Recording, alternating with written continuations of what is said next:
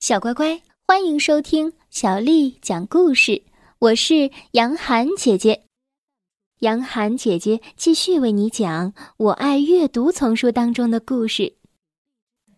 今天我们继续来听《我爱阅读》丛书当中的故事。今天杨涵姐姐要为你讲的是《阁楼里的精灵》，作者是来自法国的克里斯蒂娜·帕路易。还有法国的艾瑞克·卡斯特，翻译叫做张哥，是由湖北美术出版社的叔叔阿姨为我们出版的。阁楼里的精灵。约里和爸爸妈妈在海边的一座老房子里度假，今天是假期的最后一天。爸爸和妈妈要到村庄里去购物，约里为了让他们放心，说道：“没问题的，我可以一个人待在家里。”当家里只剩下约里一个人的时候，约里悄悄地走到了阁楼上。这个时候，门咯吱一声开了，他悄悄地走了进去。他答应他的伙伴阿杰尼要带礼物回去，也许他可以在这里找到。这个阁楼上有许多许多的东西，也有许多许多的灰尘。耶利很快就发现了一条珍珠项链，这条项链从小箱子里掉了出来。耶利开心的喊道：“这里有一条项链！”可以送给阿杰尼，呃，真是太棒了。突然，他感到背上有一阵风吹过，同时他听到了一个声音在说：“你呼唤了我，我的主人，我来了。”约里转过身，发现有一个人。他穿的就像是《一千零一夜》里的王子，真是不敢相信。他的脚从一盏老旧的油灯里面出来了。约里不敢相信自己的眼睛，他小声的说道：“但是我没有呼唤你啊！”那个人抱怨道：“什么？你喊了我的名字，伟大的精灵！你打扰了我睡觉。”却说你没有呼唤我，这是在开玩笑吗？约里说：“但是，但是我一无所知，我也不认识你，我只是在自言自语。”伟大的精灵把他戴满戒指的手交叉放在圆圆的肚子上，他动了动他粗粗的眉毛，疑惑的问道。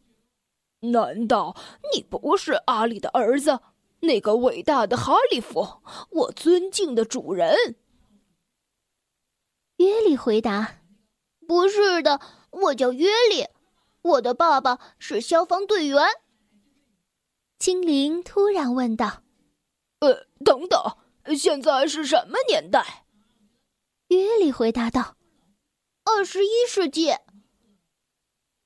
伟大的精灵用力的摸了一下他头巾上的蓝色羽毛，他犹豫着说道：“呃，好吧，呃，既然一千多年来阿里和他的孩子都没有召唤我，那我就自由了。”精灵非常高兴，他宣布道：“呃，为了感谢你让我得到自由，我将为你工作最后一次，许一个愿望。”就一个，我会帮你实现的，然后我就离开。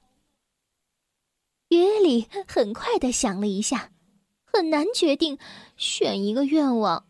这个愿望到底是什么呢？他想到了一个主意：精灵，你必须实现我一百个愿望。伟大的精灵不停的转动着眼珠，犹豫着。突然，他跳到地上，说道：“你太夸张了，但是你让人感觉不错，我答应帮你实现十个愿望。约里非常的高兴，他喊道：“伟大的精灵，请帮我整理我的床。然后第二个愿望，你帮我完成暑假作业。”精灵消失在了一阵烟雾里。约里跑到他的房间。哇，真是不敢相信，他的床变成了玫瑰色，四周是镀了金的柱子，一件可笑的睡衣在床上闪闪发光。约里喊道：“可是这是一张公主的床，我不是女孩。”精灵没有回答，他正忙着做暑假作业。好了，主人，正如你想要的。现在第三个愿望又是什么？约里吩咐道：“做饭，爸爸和妈妈会认为这是我做的。”精灵消失了，于是约里去看他的作业。哦，真是悲剧！在写答案的地方，他看见用金色的墨水写的单词，而且没有办法擦掉。这个本子没法用了，妈妈一定会很生气。约里快速的跑到厨房，在桌子和架子上，大约有一百个银盘子，里面装着冒着热气的美食。精灵交叉双手，弯下腰说：“你要从哪一道开始，主人？”皇家粗面、蜜枣山羊塔吉尼、玫瑰花羚羊角，为了身体健康，你应该都吃光。有什么需要，尽管吩咐，我会为你服务的。约里结结巴巴地说：“呃，我不是很饿，早上我已经吃了两片涂了果酱的面包。”精灵皱了皱眉，说道。主人，你不满意吗？